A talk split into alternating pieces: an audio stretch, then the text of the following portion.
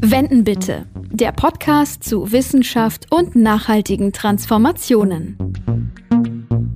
Auf der ganzen Welt sind die Auswirkungen des Klimawandels durch Naturkatastrophen immer stärker zu spüren. Die teilnehmenden Staaten der 26. Weltklimakonferenz in Glasgow, die stehen jetzt unter einem enormen Zugzwang, denn die bisher getroffenen Vereinbarungen zur Reduzierung der Treibhausgasemissionen reichen einfach nicht aus.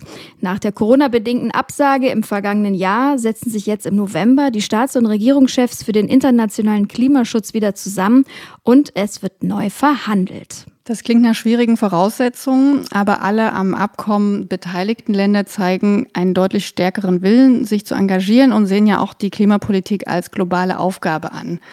Andererseits gibt es wie in den Jahren zuvor auch immer noch einige Ausreißer, die sich aufgrund von ökonomischen oder gesellschaftlichen Gründen nicht an die vereinbarten Konventionen halten. Tja, also, was bringen die internationalen Klimaverhandlungen? Das ist unser Thema heute und damit herzlich willkommen zu einer weiteren Podcast-Folge hier beim Öko-Institut. Ich bin Nadine Kreuzer, Journalistin und Moderatorin. Und mein Name ist Mandy Schossig, ich leite die Kommunikation am Öko-Institut.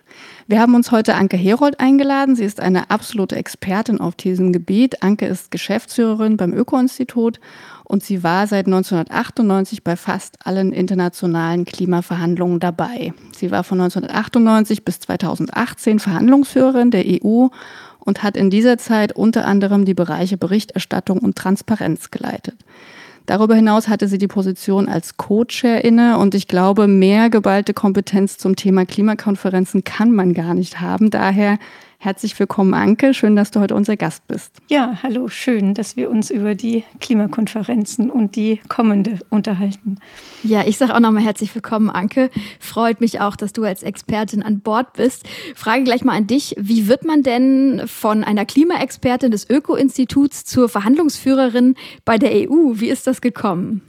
Also ich muss auch gleich nochmal sagen, ich war auch bei der ersten Klimakonferenz schon dabei, 1995, aber dann noch als NGO für Robin Wood. da war ich noch nicht am Öko-Institut. Und später war es dann so, dass ich 1998 das Umweltministerium beraten habe. Da hatte nämlich Deutschland gerade die EU-Ratspräsidentschaft inne und dann muss das Land ja dieses ganze ähm, EU-Verhandlungsteam koordinieren und sehr, sehr viele Sachen vorbereiten für die Klimakonferenzen und auch zwischen den Konferenzen. Und ähm, da hatte ich dann einen Vertrag mit dem Umweltministerium, damit ich die unterstützen sollte bei diesen ganzen ähm, Arbeiten. Und das war dann eben auch schon zu solchen Themen Berichterstattung, Transparenz, die sehr, die eher ein bisschen technischer waren, ähm, wo sie auch Fachleute brauchten, um sie da ähm, zusätzlich beraten zu können. Und dann danach hatte dann Portugal die ähm, Ratspräsidentschaft. Und dann war es so, dass die Portugiesen völlig damit überfordert waren, ähm, so eine riesige Truppe englischsprachige Leute bereitzustellen, die dieses ganze, die diese ganzen Verhandlungen koordinieren konnten. Und dann haben die mich einfach gefragt, ob ich dieses Thema nicht weiter für, für sie machen kann bei den Klimaverhandlungen. Ähm, dann hatten sie sozusagen ein Thema schon mal abgehakt auf ihrer Liste und hatten da jemanden, der sich auskannte.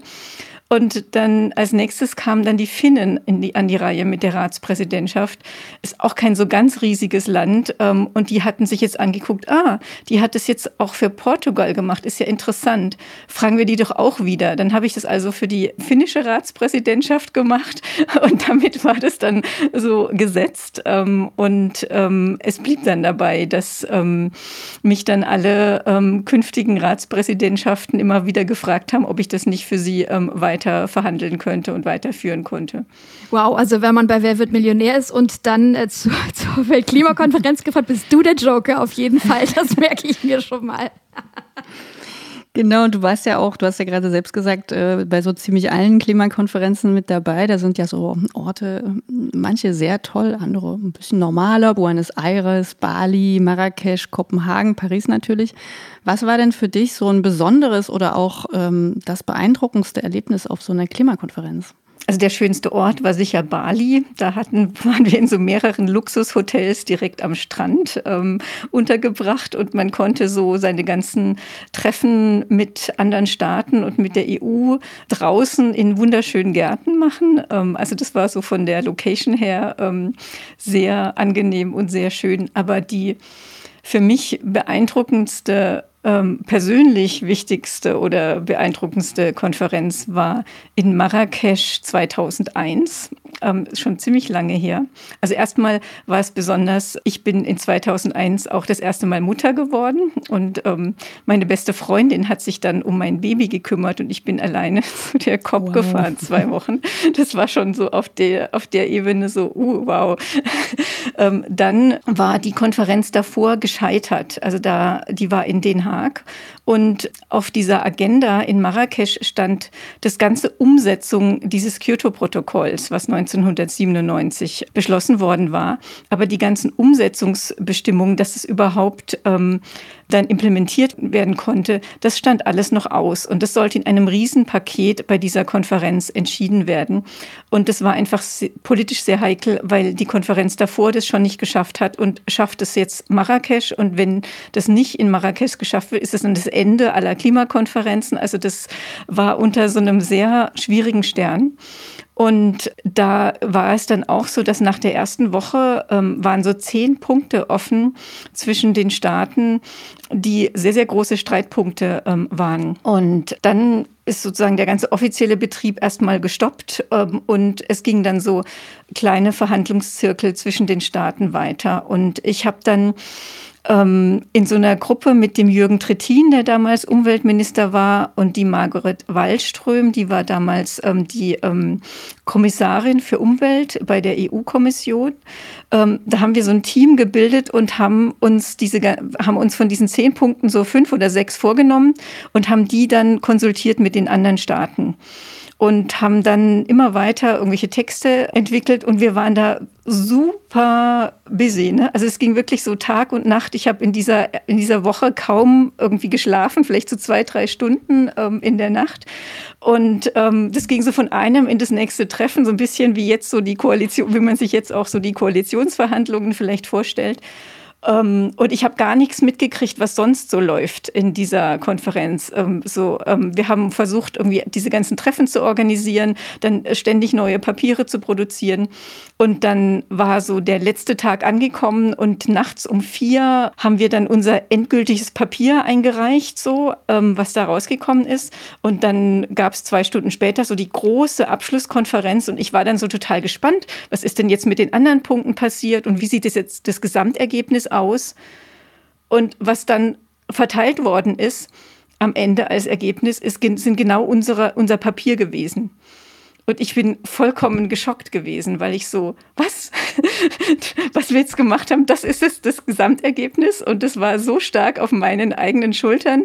Ich musste dann auch sofort los zum Flughafen, irgendwie zu meinem Flug und, und saß dann so richtig zitternd beim Einchecken, weil ich gar nicht fassen konnte, dass ich jetzt so einen großen Anteil an diesem Endergebnis hatte. Das war mir die ganze Woche über überhaupt nicht klar, dass außer dem, was wir da gemacht haben, sonst gar nichts passierte.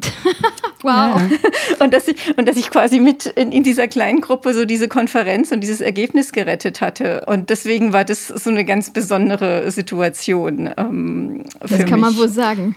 Ja, was für eine Verantwortung. Da steigen wir gleich nochmal ein, wer da so was genau äh, tut, was genau die internationale Klimakonferenz ist und welche Ziele sie seit Jahrzehnten verfolgt. Das hören wir uns jetzt aber einmal zusammen an. Am 31. Oktober findet die UN-Klimakonferenz zum 26. Mal statt, in Glasgow, Schottland. Der Grundstein für den weltweiten Klimaschutz wurde bereits 1979 mit der ersten Klimakonferenz der World Meteorological Organization in Genf gelegt. Erst 13 Jahre später, also 1992, wurde die Klimarahmenkonvention der Vereinten Nationen von 154 Staaten und der Europäischen Union unterzeichnet. Darauf folgte 1995 die erste COP, die Conference of the Parties, auf Deutsch die Vertragsstaatenkonferenz in Berlin. In dieser wurde erstmals durch 160 Vertreter der Staaten über die konkrete Reduzierung der Treibhausgasemissionen diskutiert, mit dem Ziel, die Bedingungen aus der Klimarahmenkonvention festzuschreiben. Ein völkerrechtlich bindendes Resultat wurde jedoch noch nicht erzielt. Zwei Jahre später, auf der COP3, erfolgte der zweite Meilenstein in der internationalen Klimapolitik, das Kyoto-Protokoll. Erstmals einigte man sich auf rechtsverbindliche Begrenzungs- und Reduzierungsverpflichtungen für Industrieländer. Das Protokoll wurde von 191 Staaten unterschrieben. Nur die USA hat es bis heute nicht ratifiziert und Kanada trat 2013 wieder aus. Im Jahr 2015 wurde im Rahmen der 21. COP das Paris Agreement angenommen. In diesem verpflichten sich alle Staaten darauf, die Erderwärmung im Vergleich zum vorindustriellen Niveau auf deutlich unter 2 Grad zu begrenzen. Im Unterschied zum Kyoto-Protokoll legt unter dem Pariser Abkommen jedes Land selbst fest, mit welchen Klimazielen es zu dem gemeinsamen Ziel beitragen wird. Diese Ziele werden in den sogenannten Nationally Determined Contributions, den NDCs, an die Welt bekannt gegeben. Allerdings reichen die bisherigen Verpflichtungen nicht aus, den Temperaturanstieg in dem angestrebten Ausmaß zu begrenzen. Bedingt durch die Corona-Pandemie wurden die ursprünglich für Herbst 2020 geplante Klimakonferenz um ein Jahr verschoben. Die 26. COP findet vom 31. Oktober bis 12. November 2021 im schottischen Glasgow statt. Die bisher getroffenen Maßnahmen zur Verringerung der Treibhausgasemissionen reichen bereits jetzt und auch für die Prognosen in die Zukunft nicht aus. Sind internationale Klimaverhandlungen überhaupt sinnvoll? Und wird die 26. Vertragsstaatenkonferenz eine konsequente Veränderung bringen? Ja, das sind spannende Fragen, die wir an Anke stellen werden hier in der nächsten Stunde. Anke, gerade erst hat ja auch der Weltklimarat nochmal betont, dass wir schnell und energisch handeln müssen, sonst steigt die Erderwärmung bis 2100 um rund drei Grad. Siehst du denn eine Chance dafür, dass hier auf der anstehenden internationalen Klimakonferenz Ziele verabschiedet werden, die diese Entwicklung aufhalten können? Es geht natürlich bei der Klimakonferenz genau darum, dass die Ziele verschärft werden müssen und die bisher nicht ähm, ausreichend. Es sind neue Ziele auch vorgelegt worden von 117 ähm, Staaten in dieser Runde jetzt 2020 und 2021. Wenn man die zusammenrechnet, dann kommt man immer noch auf eine globale Temperaturerhöhung von 2,4 Grad. Also wir sind schon ein bisschen praktisch besser damit als diese drei Grad, die das IPCC berechnet hat. Aber 2,4 Grad ist ja immer noch nicht ausreichend für die Ziele des Pariser Klimaabkommens. Das heißt, da muss noch einiges mehr nachkommen an ehrgeizigeren Zielen. Es ist im Moment sehr schwer abzuschätzen, ob die wirklich ähm, auf der Klimakonferenz dann kommen, weil die Länder, um die es da geht und die da eigentlich schärfere Ziele vorlegen müssen, ähm, sollten, das natürlich nicht zwei Wochen vorher ankündigen, sondern dann ähm, möchte natürlich der Premierminister oder die Kanzlerin oder je nachdem, wie die Person, der Regierungschef oder die Chefin gerade heißt, die möchten es dann natürlich, wenn sie selbst zur COP kommen, ähm, dann dort verkünden. Ähm, und da hört man natürlich vorher ähm, auch aus den Ländern nichts Genaues, ähm, ob dann so eine Ankündigung wirklich kommt. Es wäre ähm, sehr schön, wenn die von China und von ähm, Indien zum Beispiel kommen würde, weil die haben noch keine abgedateten Ziele vorgelegt. Aber es gibt auch sehr viele ähm, Industrieländer, die zwar abgedatete Ziele vorgelegt haben, aber da steht einfach nichts Neues drin. Also die haben so ein bisschen gemogelt damit. Also zum Beispiel Australien, Neuseeland, Japan, Russland haben einfach das gleiche Ziel nochmal eingereicht. Damit haben sie formal ihre Verpflichtung erfüllt, dass sie jetzt was Neues, dass sie jetzt sozusagen so ein neues Papier vorlegen mussten. Ähm, aber da steht genau das gleiche unzureichende Ziel drin wie vorher. Und deswegen werden sich auch einige ähm, Entwicklungsländer oder Schwellenländer überlegen, wenn solche wichtigen Länder wie Australien, Neuseeland, Japan, die auch sehr unzureichende Ziele haben, wenn die einfach nur das Gleiche wieder vorlegen, ähm, warum soll dann gerade Indien irgendwie da ähm, wirklich vorangehen von allen Ländern? Deswegen glaube ich eigentlich nicht, dass wir nach der COP eine Situation haben, oh, wow, jetzt ähm, sind wir da, wo wir hin müssen. Ähm, das ist eher unwahrscheinlich. Aber es ist wichtig, dass die COP praktisch ähm, so, ähm, so einen Impu weiteren Impuls in diese Richtung gibt und auch klar macht, da müssen wir hin. Ja, und bevor wir da noch weiter einsteigen, ähm, was die diesjährige COP so kann und soll, wollen wir ganz gerne noch mal ein Stückchen zurückblicken zum Pariser Abkommen. Wir haben es ja eben schon gehört, hier wurde erstmals ein konkretes Ziel, die Zwei-Grad-Grenze festgelegt und gesagt, dass die Erderwärmung deutlich unter diesen zwei Grad gehalten werden soll und möglichst eben 1,5 Grad nicht übersteigen soll. Seit der Zeit ist ja einiges passiert in der Klimapolitik. Damals gab es so ein ganz großes Gefühl des Aufbruchs. Wie hat sich das dann weiterentwickelt? Was waren so die großen Meilensteine? Ein sehr großer Meilenstein war die COP24 in Polen, in Katowice. Ähm, dort sind praktisch die ganzen Umsetzungsbestimmungen ähm, zu dem Pariser Abkommen dann ähm, angenommen worden in einem großen Paket von Entscheidungen. Da geht es um solche Fragen wie, welche Informationen müssen die Länder denn eigentlich zu ihrem Klimaziel mit abliefern. Das war in der ersten Runde vollkommen unstrukturiert. Da konnte jeder irgendwas aufschreiben und dahin schicken und dann sagen, das ist ein Klimaziel oder so ein NDC. Und dann wurde erst mal gesagt, ne, zu einem NDC ähm, gehört irgendwie das und das dazu und da mussten die und die Informationen dabei sein und am besten in so, so einer Tabelle, ähm, damit das überhaupt mal so ein bisschen mehr vergleichbar ist, ähm, diese freiwilligen Ziele. Das war ein ganz wesentlicher ähm, Schritt. Dann sind auch ähm, die ähm, Bestimmungen, was müssen die Länder eigentlich berichten, ähm, beschlossen worden. Also sowohl zu den Daten als auch welche Informationen zu ihren Zielen, aber auch welche Daten müssen sie, müssen die Industrieländer auch zur Finanzierung von Entwicklungsländern ähm, berichten. Ähm, das war auch ein ganz wesentliches Paket. Und dann auch, ähm, wie misst man denn eigentlich nachher den Fortschritt ähm, dieser Ziele und ähm, welche Verfahren etablieren wir da, dass wir immer wieder gucken, wo wir eigentlich stehen und was noch fehlt ähm, an Anstrengungen ähm, und wer, wer noch deutlich mehr machen muss. Ähm, also sagen diese ganzen Verfahren die wurden beschlossen und auch ähm, so ein Komitee, was sich die Erfüllungskontrolle der Ziele anguckt. Also das sind ja alles Dinge, die man braucht, man, um diese Ziele nachher auch ähm, in der Praxis umzusetzen. Und das war dieses zweite Paket der Entscheidungen in Polen. Also wenn ich das richtig verstehe, dann nähert man sich Stück für Stück von ähm, Weltklimakonferenz zu Weltklimakonferenz präziser heran, wie man sozusagen die Klimaziele erreichen kann. Ähm, wenn wir mal das Kyoto-Protokoll ansprechen, da hatten ja die unterzeichnenden Staaten gemeinsam vereinbarten Klimazielen zugestimmt. In Paris dagegen haben sich die Staaten dann selbstverbindliche Ziele gegeben und du hast jetzt Katowice ja schon ähm, erwähnt.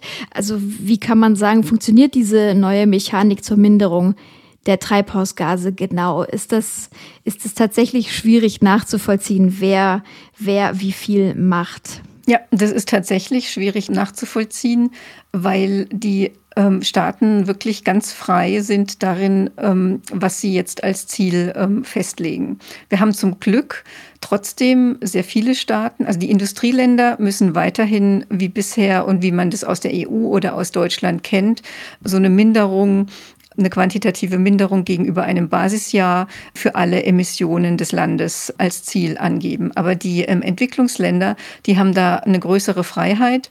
Einige Entwicklungsländer haben dann auch ähm, solche Ziele, wie, ähm, wie wir sie aus Deutschland oder aus der EU kennen, also so ein prozentuales Ziel gegenüber einem Basisjahr ähm, und bis zu einem Zieljahr.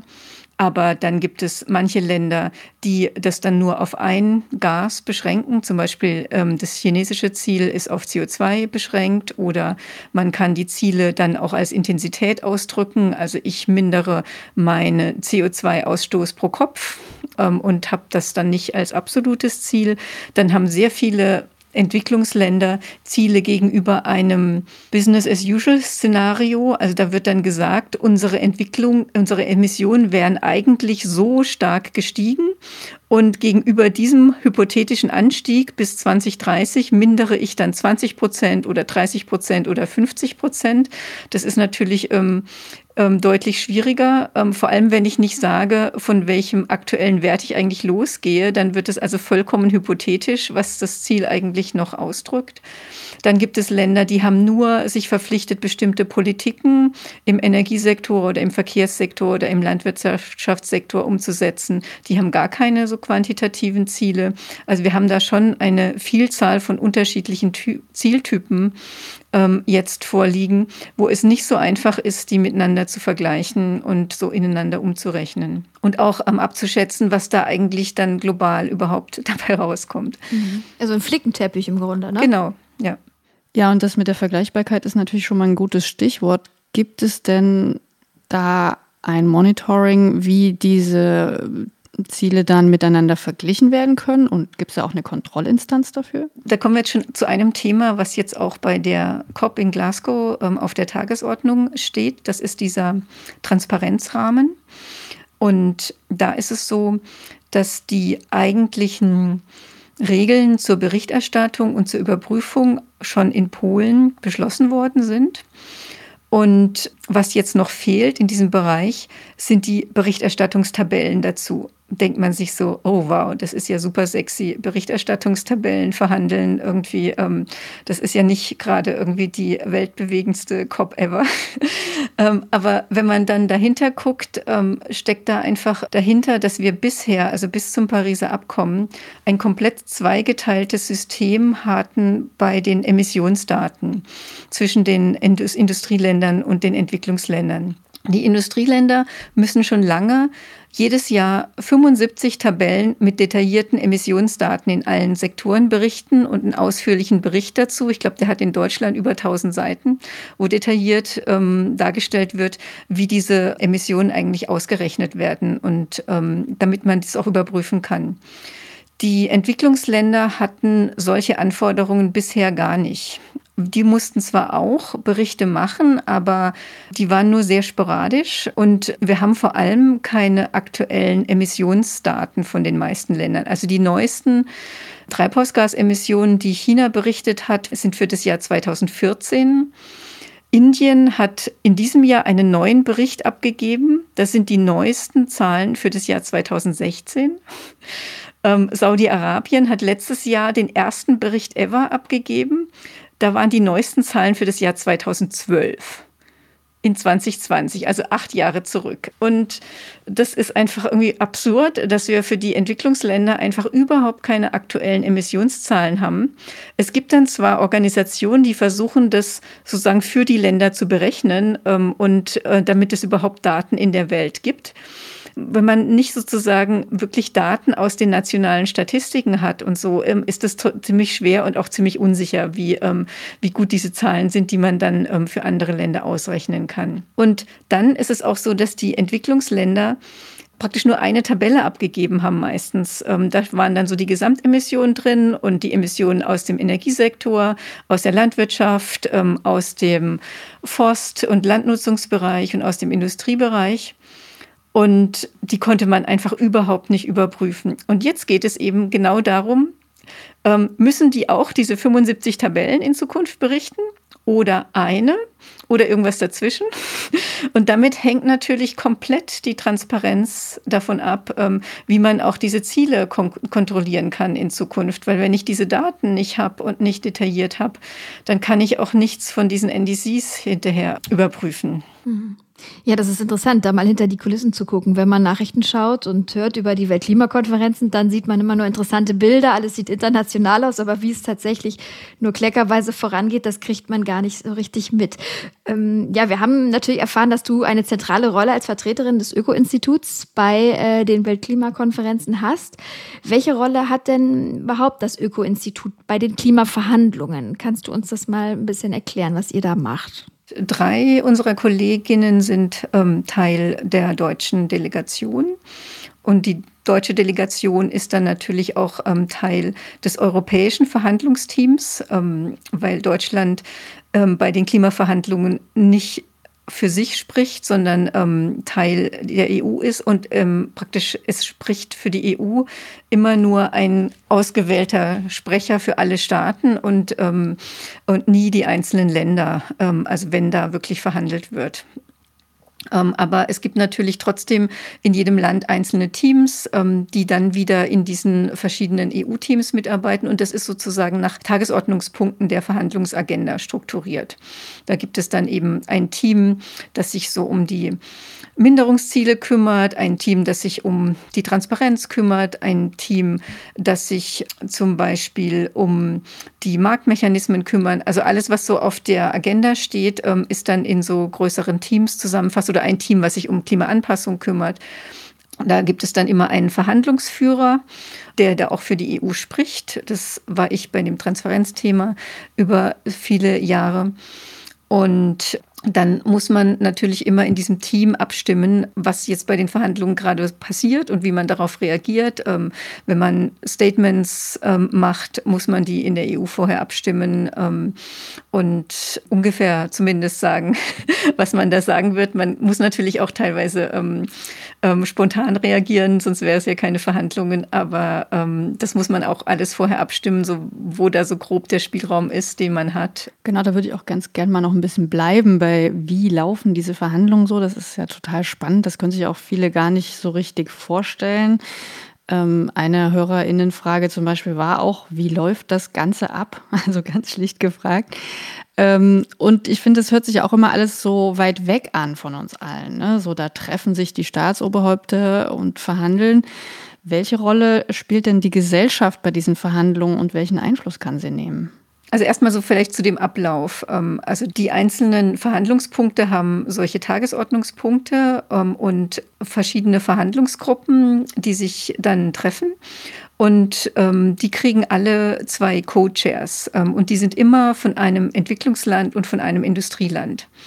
Und dann werden die halt ähm, angesetzt ähm, mit ähm, in dem Kalender. Dann geht man dahin und ähm, trifft sich zu dieser Sitzung. Ähm, diese Co-Chairs sind dafür zuständig, dann sozusagen die Diskussion zusammenzufassen, Papiere ähm, vorzulegen, die dann wieder zu überarbeiten mit dem, was sie da ähm, von den Staaten gehört haben. Und die können unterschiedlich ablaufen. Also am Anfang fangen die immer erstmal öffentlich an und dann können die Staaten beschließen, ob sie ähm, nur mit den Staaten oder auch mit sogenannten Beobachtern ähm, tagen wollen. Und meistens sind, ist es dann so, dass nach einer Sitzung das in diesen geschlossenen Kreis übergeht. Äh, das sind meistens auch Entwicklungsländer, die das beantragen, die das so geschlossen haben wollen.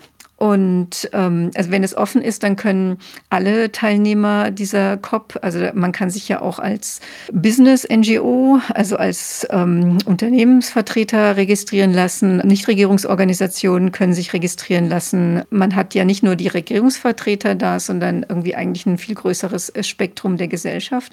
Aber meistens ist es dann so, dass diese Verhandlungen dann ähm, in diesem geschlossenen Zirkel ähm, irgendwann ablaufen. Und das hat dann aber dazu geführt, dass in vielen Delegationen ähm, vieler Länder inzwischen auch Umwelt-NGOs vertreten sind.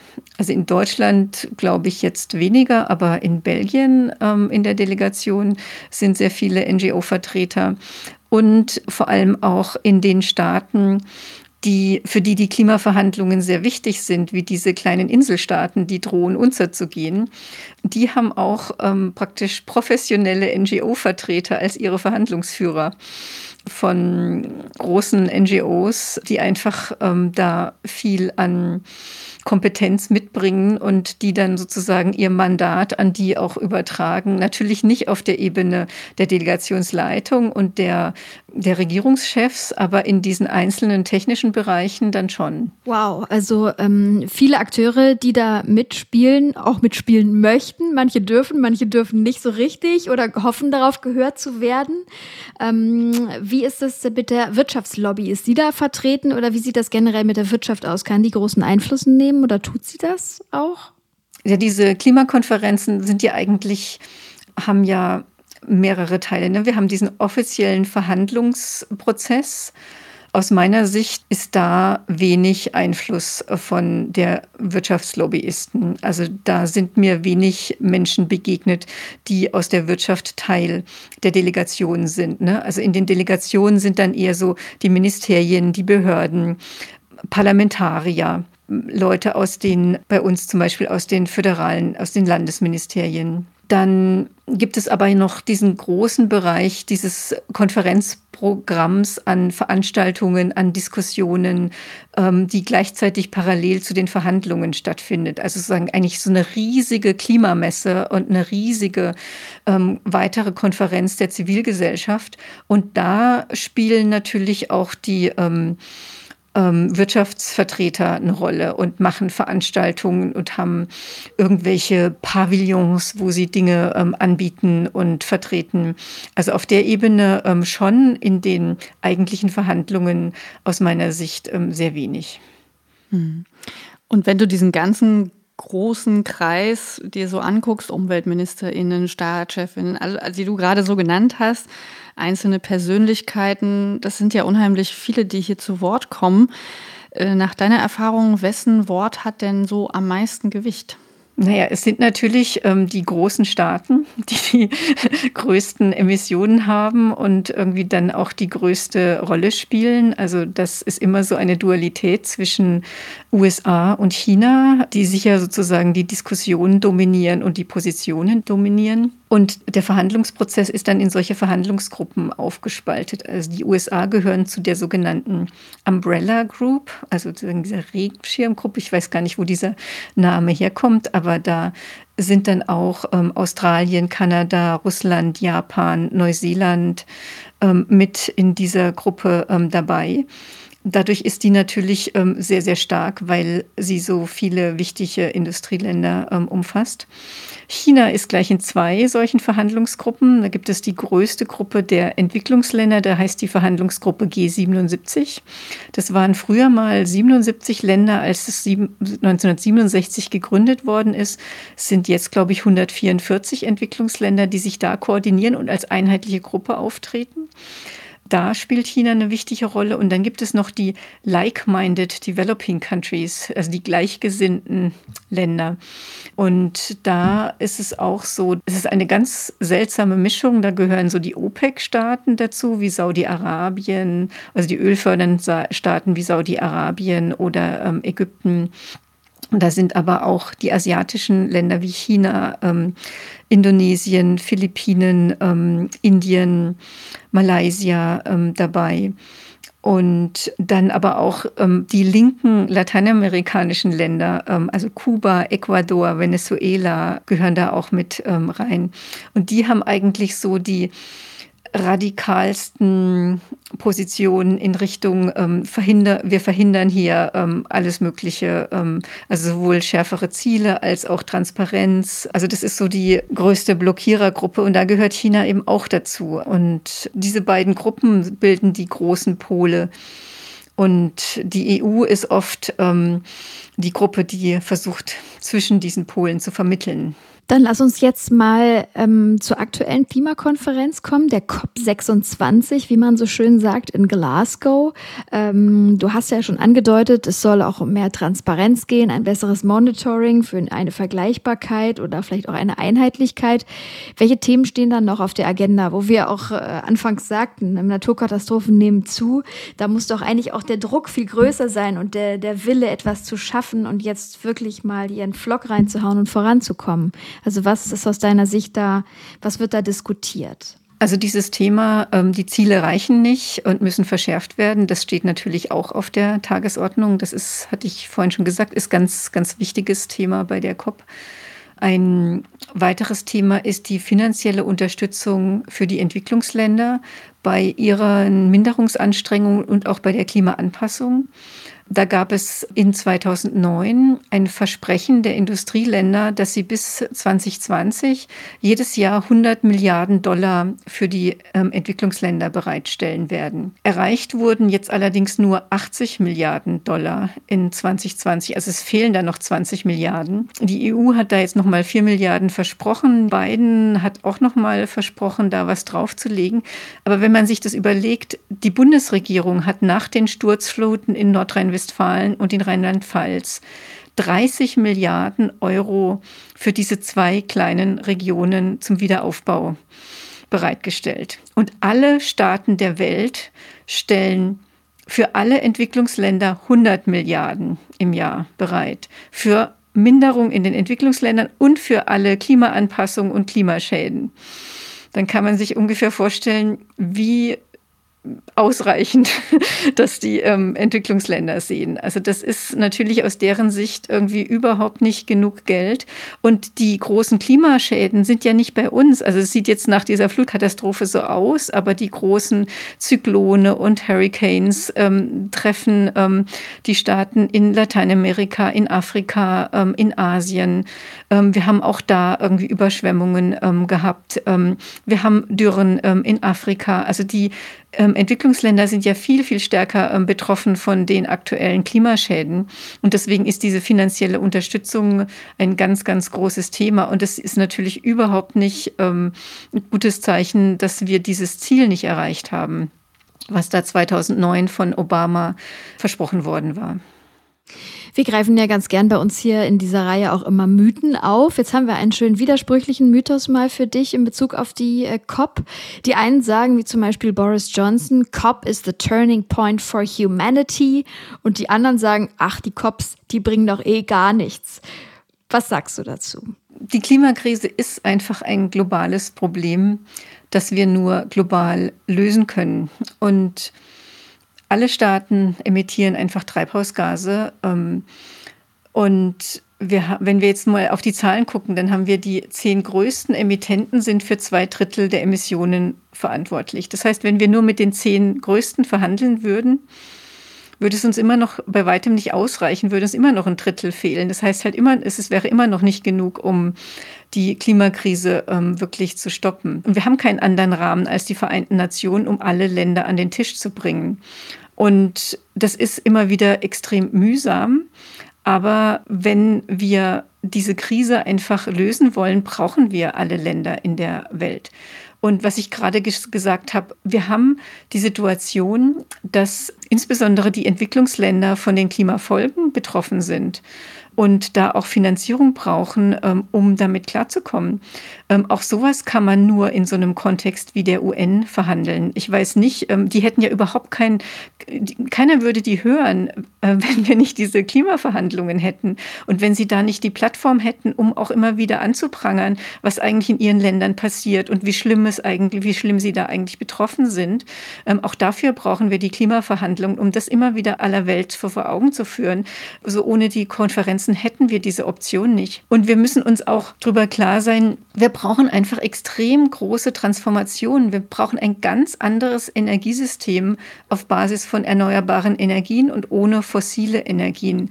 Wir brauchen eine emissionsfreie Industrieproduktion. Wir brauchen emissionsfreie Autos, Flugzeuge und Schiffe. Wir brauchen global den Schutz von Wäldern und Aufforstungen. Das kann alles kein Land der Welt alleine umsetzen. Das geht wirklich nur, wenn alle Länder zusammenarbeiten, weil so große Abhängigkeiten auch bestehen ähm, global, dass das nicht einer allein machen kann, auch nicht zehn allein machen können. Und deswegen ist es einfach weiterhin wichtig, ähm, dass die Länder da international zusammenarbeiten. Gleichzeitig ist es natürlich so, dass, dass da irgendwie einfach eine ganz klare Machtfrage dahinter steckt. Wir haben einen extremen Reichtum auf der Welt, der auf fossilen Energien ähm, basiert, in Regierungen, in Unternehmen. Und das wollen wir jetzt einfach ändern. Das sind ganz viele ähm, Länder und ähm, Menschen ähm, und Unternehmen in der Welt, die an Macht verlieren werden. Das, da gucken die ja nicht einfach so zu.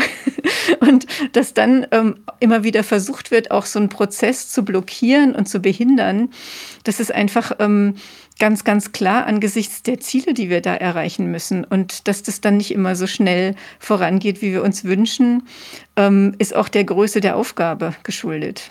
Also kurz gesagt, wir brauchen die COP auf jeden Fall. Vielleicht mal ganz knapp gesagt, weil du jetzt gerade ja auch bei den Zielen geendet warst, welche Länder liegen denn unter den Erwartungen und haben Nachholbedarf und gibt es andererseits Länder, die so eine positive Vorreiterrolle spielen? Kannst du uns das noch mal ein bisschen aufzeigen? Ja, es gibt ähm, so ein ganz interessantes Tool, den Climate Action Tracker, die immer die Ziele der Länder analysieren und bewerten. Und da ist interessant, dass eigentlich ähm, in deren Bewertung fast nur Entwicklungsländer wirklich ausreichende Ziele haben. Zum Beispiel Costa Rica oder Marokko oder Nepal oder Äthiopien. Sie machen natürlich nicht ähm, so wahnsinnig viel der globalen Emissionen aus. Das einzige Industrieland auf dieser fast ausreichenden Liste ist Großbritannien. Ähm, und dann gibt es ähm, so eine Reihe von Ländern, die dort immer noch als unzureichend bezeichnet werden, aber ähm, die doch in einer deutlich besseren Kategorie landen. Das ist dann auch die EU und Deutschland und Norwegen, aber auch Peru, Südafrika, Schweiz ähm, oder Chile. Und dann gibt es sehr, sehr viele Länder, die praktisch Ziele haben, die wirklich deutlich unzureichend sind. Da sind dann auch viele Industrieländer dabei, wie Russland, Australien, Neuseeland. Ähm, aber auch das chinesische Ziel wird so ähm, einkategorisiert. Die Länder müssen ja äh, die Reduktion ihrer Emissionen selbst an die UN berichten. Machen das dann immer alle ordentlich? Unter dem Pariser Abkommen hat diese Berichterstattung noch nicht angefangen. Also das ist genau das, was wir jetzt gerade noch, ähm, noch verhandeln. Ähm, also wie müssen Sie eigentlich Ihren Fortschritt künftig berichten? Und ähm, da gibt es durchaus noch sehr unterschiedliche ähm, Meinungen. Ähm, also man denkt ja eigentlich, wenn Länder solche quantitativen Minderungsziele haben, müssen sie auch, also so Emissionsreduktionsziele, müssen sie dann auch Emissionsdaten berichten, um ihre Zielerreichung ähm, darzustellen. Da ist Brasilien ganz andere Auffassung. Also die haben so ein quantitatives Ziel, die ähm, wollen 43 Prozent Emissionen mindern bis 2030 im Vergleich zu 2005, aber wollen nur qualitative Daten berichten bis 2030 über die Politiken, die sie da umsetzen und diese Maßnahmen, die sie ergreifen und überhaupt keine Zahlen ähm, und sind der Meinung, ähm, das braucht es doch gar nicht für ihr Ziel. Ähm, also erst nach 2030 werden sie dann mal ähm, Zahlen vorlegen, wo sie denn eigentlich stehen. Und diesen ganzen Zeitraum bis dahin möchten sie keine Zahlen berichten. Und darum geht es auch tatsächlich jetzt irgendwie da in Glasgow. Kriegen wir das hin, dass auch Brasilien irgendwie da Zahlen berichten muss ähm, und man dann wirklich für alle Länder ähm, transparent sehen kann, wo sie wirklich stehen. Ja. Und was würde da zu mehr Transparenz äh, beitragen? So ein kleiner Vorschlag aus dem Öko-Institut. Also da gibt es eben jetzt Vorschläge, wie diese Tabellen aussehen müssen ähm, für, diese, für diesen Fortschritt ähm, und dass ähm, dann eben Länder mit solchen quantitativen Zielen ähm, auch ähm, dann in dem gleichen Umfang eben auch ihre Emissionsdaten dazu berichten müssen, jedes Jahr. Ähm, ganz wichtig ist es dann auch, wenn Länder solche Kompensationsmechanismen oder Marktmechanismen benutzen und da irgendwelche Emissionsreduktionen an andere verkaufen, dass sie das dann auch ähm, in ihren Daten mit drin haben, weil ähm, wenn sie da was verkaufen, müssen sie das bei ihr, bei, auf ihrem Konto ja auch irgendwo abziehen, dass man das transparent sehen kann. Ähm, das ist auch noch ein riesiger Streitpunkt, ähm, weil da ähm, auch Länder wie Brasilien sagen, ähm, nö, ich kann doch da Emissionsreduktionen an andere verkaufen. Ich rechne die aber gleichzeitig in mein eigenes Ziel mit an. Dann habe ich also so eine Doppelzählung oder eine Dreifach-, Vierfach-, Fünffachzählung. Da ist jede Menge noch möglich an Betrügereien und an Schummeleien und an Intransparenz. Und da haben wir noch ganz schön viel zu tun in diesen Details bei den Verhandlungen, um da wirklich ein transparentes System haben, wo dann auch hinterher niemand schummelt. Dann haben wir noch mal einen weiteren Mythos für dich. Es wird gern behauptet, die Industrieländer müssen ja den ganzen Klimaschutz alleine machen. Die Schwellen- und Entwicklungsländer, die machen viel zu wenig. Wo stehen denn die Entwicklungsländer in Bezug auf ihre Ziele und ähm, kann man diesem Mythos äh, Glauben schenken oder sagst du, das ist natürlich totaler Blödsinn? Erstmal ähm, ist die Situation ja auch ähm, so, dass es ja auch eine historische Verantwortung für die Klimakrise gibt. Und die historische Verantwortung, ähm, wir haben ja hier in der Atmosphäre kumulierte Emissionen, zu denen ähm, die Industrieländer deutlich mehr beigetragen haben als die Entwicklungsländer. Ähm, und das ist der Punkt, auf den die Entwicklungsländer auch in den Verhandlungen immer verweisen und, und wo sie sagen, ihr habt eigentlich diese Misere ähm, hier angerichtet. Ähm, jetzt fangen unsere Emissionen langsam an zu steigen, weil wir auch einen höheren Wohlstand haben. Und jetzt wollt ihr uns sagen, wir müssen da irgendwie ganz viel mindern. Ähm, und wenn man da drauf guckt, dann hat ähm, die höchste historische Verantwortung die USA mit irgendwie 30 Prozent und die EU mit 22 Prozent und Russland mit 6 Prozent. Also sagen, da ist es wirklich, ähm, sagen, das ist so die eine Dimension, ähm, warum diese, ähm, warum die Industrieländer auch gerechtfertigterweise vorangehen müssen ähm, bei der Emissionsreduktion, weil sie auch so eine höhere historische Verantwortung haben. Machen die Entwicklungsländer zu wenig? Also ich würde sagen, es gibt sehr, sehr viele Entwicklungsländer, die auch wirklich ähm, sehr, sehr viel tun. Also auch dieses ähm, Klimaneutralitätsziel, was sich China jetzt gegeben hat bis 2060, das ist nicht einfach zu erreichen ähm, für China. Das ist wirklich eine, eine sehr drastische Umstellung des kompletten ähm, Energiesektors ähm, in China. Also sagen bis 2060 alle Kohlekraftwerke ähm, abzuschalten und auslaufen zu lassen und so viel zusätzliche erneuerbare Energien zu installieren. Das ist wirklich ein, ähm, ein aus meiner Sicht ähm, ganz schön ambitionierter Schritt, das auch zu, zu schaffen. Wir haben in Indien gerade, ähm, hat gerade angekündigt, ein Energieinfrastrukturprogramm, wo sie sagen, sie wollen 450 Gigawatt an erneuerbarer Stromproduktion bis 2030 errichten. Global haben wir im Moment 2006, 2600 Gigawatt. Also es sind 17 Prozent der globalen erneuerbaren Kapazitäten, was Indien bis 2030 zubauen will. Das ist wirklich eine extreme Menge. Ähm, wir haben ein anderes Land, Kolumbien, ähm, hat in 2020 schon das erneuerbaren Ausbauziel von 2025 erreicht und 4 Gigawatt Erneuerbare ähm, installiert, was für das relativ kleine Land auch viel ist. Also wir haben sehr viele Entwicklungsländer, die wirklich sehr viel tun. Chile, Costa Rica sind auch so zwei Länder, die irgendwie unglaublich engagiert sind, sehr ehrgeizige Ziele haben und auch sehr viel national umsetzen. Wir haben aber auch die ähm, OPEC-Staaten, die ölfördernden Länder, da muss ich sagen, ähm, die haben wirklich definitiv keine ehrgeizigen Ziele, ähm, zum Teil hohe Emissionen ähm, aus der ähm, Ölförderung und aus ihrer Ökonomie.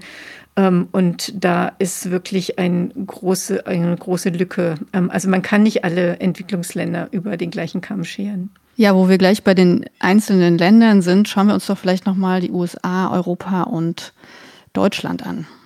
Genau, durch die Ablösung des alten US-Präsidenten, nämlich durch Joe Biden, sind die USA ja wieder bei der COP vertreten und dies ist ja ein sehr wichtiger Schritt, muss man sagen. Was bedeutet das aus deiner Sicht für die internationale Klimapolitik, dass die USA jetzt wieder dabei sind? Es ist natürlich wichtig für die globalen Emissionen, dass die USA jetzt auch ihr Klimaziel erhöht haben und ähm, auch jetzt ähm, deutlich schärfere Klimaziele umsetzen wollen. Das ist natürlich absolut wichtig, wenn wir das Ziel, das 2-Grad-Ziel oder das 1,5-Grad-Ziel umsetzen wollen. Ähm, der zweite Aspekt ist diese ähm, internationale Finanzierung unter der Klimarahmenkonvention. Die USA spielen natürlich auch eine sehr große Rolle dabei, ähm, entsprechende Finanzmittel an Entwicklungsländer bereitzustellen. Und wenn die USA da nicht mitmachen, ähm, dann wird es auch total schwierig, ähm, diese Mittel überhaupt global zusammenzukriegen. Ähm, also deswegen ist es an der Stelle auch ähm, extrem wichtig, dass genug Finanzmittel auch gerade für die Klimaanpassung in Entwicklungsländern zur Verfügung stehen. Für die Klimaverhandlungen muss ich sagen, hat sich Trump, diese Trump-Regierung, gar nicht so deutlich ausgewirkt. Das war nämlich sehr spannend. Also die meisten Verhandler kommen aus dem State Department ähm, und teilweise noch aus der EPA in den USA. Und Trump hat damals so die Abteilungsleiter alle abgesetzt in dieser ähm, Behörde. Die waren dann also sozusagen führungslos. Und ähm, dann hatten die Verhandlungsdelegationen von den USA hatten dann überhaupt keine neuen Anweisungen, weil es ja kein Führungspersonal gab, was neue Anweisungen geben konnte. Und die Verhandler blieben aber die gleichen, ähm, also auf der Expertenebene. Und ähm, die haben dann einfach nicht nachgefragt nach neuen Anweisungen, auf welcher, was sie jetzt eigentlich, auf welcher Grundlage sie eigentlich verhandeln sollen. Und haben dann über die ganze Trump-Amtszeit auf der Basis der Anweisungen von Obama weiter verhandelt. Und zu Sachen, die neu dazukamen, haben sie dann einfach lieber nichts gesagt, als nach neuen Anweisungen zu fragen. Und so, dass sich das sozusagen auf der direkten Ebene in dem Verhandlungskontext hat sich das gar nicht so drastisch verändert, weil es waren die gleichen Leute wie vorher mit irgendwie sehr ähnlichen Positionen wie vorher, weil ähm, die Trump-Administration gar nicht verstanden hat, wie das eigentlich funktioniert. Dann schauen wir noch mal ganz kurz auf die Rolle der EU. Ähm, Stichwort EU Green Deal. Ganz kurz erklärt vielleicht das Konzept der EU bis zum Jahr 2050 klimaneutral zu werden. Und dafür hat ja die Kommission kürzlich im Juli ähm, ein Paket auf den Tisch gelegt, wie die Klimaziele bis 2030 erreicht werden sollen. Darüber wiederum verhandeln jetzt das Europäische Parlament und die Mitgliedstaaten. Meine Frage jetzt wäre an dich, wie wirkt sich dieser ganze Prozess des Green Deals auf die Verhandlungen auf internationaler Ebene aus? Aus meiner Sicht ist es sehr, sehr positiv, dass die EU einfach ihre Klimaziele deutlich erhöht hat auf die minus 55 Prozent jetzt in 2030 und auch dieses Klimaneutralitätsziel hat in 2050 und auch jetzt dieses gesamte Gesetzespaket auch schon vorweisen kann, wie diese verschärften Ziele denn auch umgesetzt werden sollen. Das macht einfach die EU deutlich glaubwürdiger und das bringt schon einen deutlichen zusätzlichen Beitrag ähm, jetzt zur Erreichung des 2-Grad-Ziels oder des 1,5-Grad-Ziels. Ähm, also die ähm, zwei wesentlichsten praktisch ähm, Verschärfungen der Klimaziele sind von den USA gekommen, von der Biden-Regierung, von der EU. Das macht praktisch der, den größten Anteil im Moment aus. Und wie sieht es aus mit Deutschland? Ja, Deutschland hat ja jetzt auch die, ähm, das Klimaschutzgesetz verschärft und unser nationales Ziel auf 65 Prozent ähm, im Vergleich zu 1990 bis 2030 ähm, erhöht. Ähm, das ist auch ungefähr ähm, kompatibel mit dem, was wir brauchen irgendwie für dieses erhöhte Klimaziel. Ähm, es gibt natürlich immer noch ähm, viele, die sagen, so für das 1,5 für den 1,5 Grad Pfad ist das immer noch nicht ausreichend, aber es ist schon im Ländervergleich ein sehr ehrgeiziges Ziel in der EU und auch global, ähm, so dass wir da, ähm, glaube ich, sehr, sehr glaubwürdig in die Verhandlungen gehen können und ähm, zeigen können, dass, ähm, dass Deutschland wirklich ein ehrgeiziges Ziel hat ähm, und wir da vorangehen und ähm, vor allem eben auch gegenüber vielen anderen Industrieländern wie Australien, Neuseeland ähm, stehen, stehen wir da als Deutschland ziemlich gut da, was natürlich eine gute Ausgangssituation für die Klimaverhandlungen ist. Also trotz aller Kritik, so die wir jetzt ja gehört haben von dir äh, an einigen Stellen, habe ich doch den Eindruck, dass du ganz optimistisch bist in Bezug auf die 26. COP. Was stimmt dich denn positiv und was erhoffst du dir auch vielleicht persönlich von Glasgow? Es ist schon eine sehr große Herausforderung, weil diese ganzen Zwischenkonferenzen und Vorbereitungskonferenzen ähm, nicht stattgefunden haben, also nicht in Präsenz stattgefunden haben. Und dass es da viel, viel Austausch normalerweise gab und vorbereitende Verhandlungen, die einfach nicht da waren. Und wir jetzt ähm, praktisch in drei Sitzungen verhandeln müssen, was wir sonst vielleicht in 20 verhandelt hätten. ähm, also deswegen weiß ich wirklich nicht, ob das funktionieren wird. Ähm, ich hoffe, dass es funktionieren wird. Ähm, es wird sicher nicht in allen Bereichen, die auf der Tagesordnung stehen, ähm, klappen. Aber ich glaube, dass trotzdem wir haben im Moment auch ähm, zwischen Deutschland und China einen sehr hochrangigen Dialog, an dem ich auch beteiligt bin, ähm, wo ich finde, ähm, dass es sehr, sehr positive Signale aus China gibt, ähm, was deren Emissionsminderungsbemühungen angeht, ähm, wo man so merkt, ähm, dass Xi Jinping dieses Ziel der Klimaneutralität für 2060 ausgegeben hat und wo jetzt so diese ganzen Ministerien und die ganzen Experten in China jetzt dran sind, das müssen wir jetzt umsetzen und wir müssen jetzt sehen, wie wir da hinkommen und ähm, das, diesen Weg dahin ausgestalten. Und dann haben wir eine Biden-Regierung, die auch irgendwie wirklich Klimaschutz ähm, machen, ähm, machen möchte und die da sehr ähm, ehrgeizige Ziele haben, die EU auch. Und ich hoffe, dass wir damit ähm, auch genug andere Länder dann mitreißen können ähm, mit dieser Energie. Wir hatten ja eingangs schon gehört, was für einen Impact du mit äh, Jürgen Trittin zusammen hattest bei einer COP. Ähm, möchten jetzt zum Abschluss gerne an dich auch nochmal die Kanzlerinnenfrage stellen. Also klar, die Regierungschefs und Chefinnen, die können ja eigentlich recht wenig direkt tun. Aber mal angenommen, du wärst jetzt äh, Bundeskanzlerin und ähm, hättest großen Einfluss auf die COP, um sie zum Erfolg zu führen. Was würdest du machen? Naja, dann würde ich, hätte ich natürlich jetzt im Vorfeld ähm, ähm, mit sehr, sehr vielen anderen Regierungschefs gesprochen, ähm, und, um sicherzustellen, ähm, dass es einige ähm, zusätzliche Zusagen an deutlich höheren ähm, Minderungszielen bei der COP geben wird. Ähm, da würde ich natürlich vorher keinen Ton drüber verlieren, aber ich hätte da mit den anderen Regierungschefs verschiedener Länder da drüber gesprochen und das entsprechend vorbereitet, dass in der Hinsicht wir noch näher ähm, an das globale Temperaturziel rankommen. Und ich hätte auch sehr, sehr viel vorbereitet ähm, für diese ähm, Finanzierungszusage an die Entwicklungsländer, weil davon wird auch einfach der Erfolg dieser COP abhängen. Wenn da nichts rumkommt, irgendwie wird dann, werden auch die anderen ähm, Themen ähm, nicht gut ausgehen. Ähm, das ist dann immer auch ein Paket irgendwann. Also ich hätte dafür gesorgt, dass in der EU genug ähm, Finanzzusagen zustande kommen und hätte mich da auch koordiniert mit den anderen Regierungschefs. also ich denke, da sind zwei, bei den beiden Themen hätte ich versucht, ähm, möglichst viel rauszuschlagen. Ja, du hast unseren HörerInnen ja jetzt schon sehr viele Infos und Insights in Sachen Weltklimakonferenz gegeben. Wer da tiefer einsteigen will, wo kann man sich informieren, Anke? Hast du da noch eine Empfehlung? Wir haben natürlich einen Teil zu, zur internationalen Klimapolitik auf unserer Webpage des Öko-Instituts. Ähm, wir haben ein Briefing gemacht zu der COP für das Europaparlament. Das machen wir fast ähm, zu jeder COP. Da kann man sich zu absolut allen Themen, die ähm, auf der Tagesordnung stehen, informieren, was da genau ähm, diskutiert wird. Ähm, da kann man auch ähm, äh, drin nachlesen, welche Verhandlungsgruppen es eigentlich gibt, auch was zu der Historie dieses ganzen Prozesses. Ähm, wir haben dann verschiedene ähm, Berichte zu diesen nationalen Zielen der Länder. Das gibt es bei uns auf der ähm, Homepage, ähm, wo wir die ähm, beurteilen.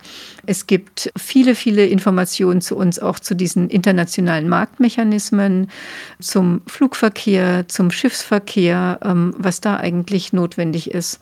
Also da gibt es ähm, sehr, sehr viele weitere Informationen dann auf unserer Webpage. Genau, und die würden wir natürlich auch wie immer verlinken in unseren Shownotes beim Podcast direkt. Ja, liebe Anke, ganz, ganz herzlichen Dank. Das hat Spaß gemacht. Das war super interessant, von einer Expertin nochmal genau zu hören, wie es aussieht mit einer solchen COP. Und wir sind alle, glaube ich, jetzt gut vorbereitet, was äh, die COP 26 angeht und vor allen Dingen auch, was dabei rauskommt, können wir jetzt viel besser einordnen. Dank dir. Herzlichen Dank. Ja, herzlichen Dank an euch. Ja, danke auch von mir. Und wir gehen jetzt erst einmal in eine zweimonatige Podcast-Pause und starten dann Anfang 2022 wieder mit neuen Folgen durch. Wir hoffen, wir konnten euch in den letzten sechs Folgen ganz viel Wissen zum Thema nachhaltige Transformation näher bringen und würden uns freuen, wenn ihr bei der zweiten Staffel nächstes Jahr wieder mit dabei seid. Wenn ihr Wünsche für Themen habt oder überhaupt Anregungen, was wir hier besser machen können, schreibt uns auf jeden Fall direkt an podcast.öko.de. Ja, und wie immer gibt es diesen Podcast zum Nachhören bei Apple Podcast, bei Spotify oder natürlich auch auf der Seite vom Öko-Institut öko.de slash podcast und sowieso überall, wo es Podcasts zu abonnieren und zum Anhören gibt. Und wir würden uns natürlich wie immer freuen, wenn ihr uns zum Beispiel bei Apple Podcast eine Rezension schreibt oder ein paar Sternchen da lasst. Ganz lieben Dank nochmal fürs Zuhören und äh, wir hoffen auf die zweite Staffel mit euch. Lasst es euch gut gehen und bis bald. Tschüss, auf bald. Tschüss. Wenden bitte. Der Podcast zu Wissenschaft und nachhaltigen Transformationen.